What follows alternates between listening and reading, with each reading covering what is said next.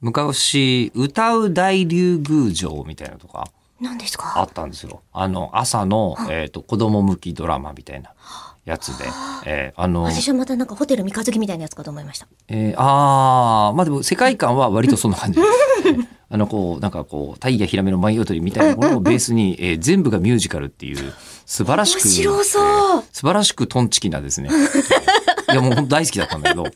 もうほんとやってよくわかんないけどなんだか何らかの理由で、えーなんか警察が出てきて誰かが逮捕されるみたいなシーンすらミュージカルみたいになってるすごいいっすね。ですごい面白かったんだけど、もうあの、もう覚えてるかな、美少女戦士ポアトリンとか、あの流れですはいはい。あの辺の、ナイルナトトメスとか、あの辺の流れ の、ええ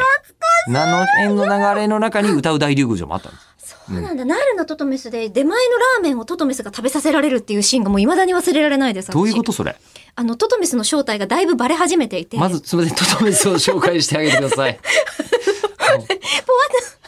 ポワト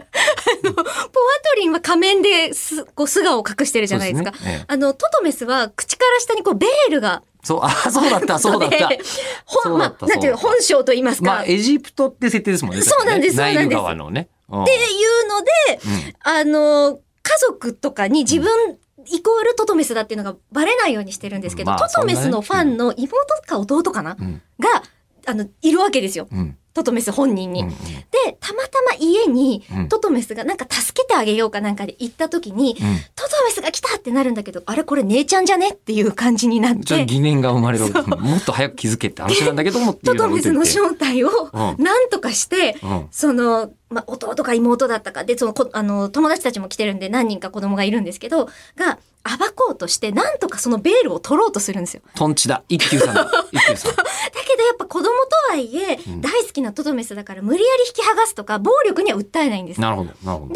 トトメスをもてなそうって言って、うんうんラーメンを、いわゆる天夜物で頼むんですけど、うんうんで、トトメスはもてなされてるから、こう目の前にラーメンが運ばれてきて、うんうんそれを食べるときに、あベールを、ベールを取るぞって子供たちが見てる中、一生懸命ベールの内側に入バカバカしい。れながら、 トトメスが食べて、あー、わからないっていうシーンだけが忘れられないです。それを、脚本で書いた人よ。すごくないですか誰なんだろう多分フェイスシールドみたいな感じなんですよ。あ、そうだね。今でう言うとね。そう。ええだからみんなもトトメス食べをすればいいんだとト思う。トメス、そうですね。うんええ目標、あの、すいません、今日、歌い大流場からナイルなトトメスになってしまったんですけ ど、私は前回からの引きで、先週ので覚えてる方いるかもしれません が、歌う大流宮城、ええそして 喋る大料理屋って言いたかったんですよ。ごめんなさい。ごめんなさい。喋る大料理屋、明日です。エジプトに。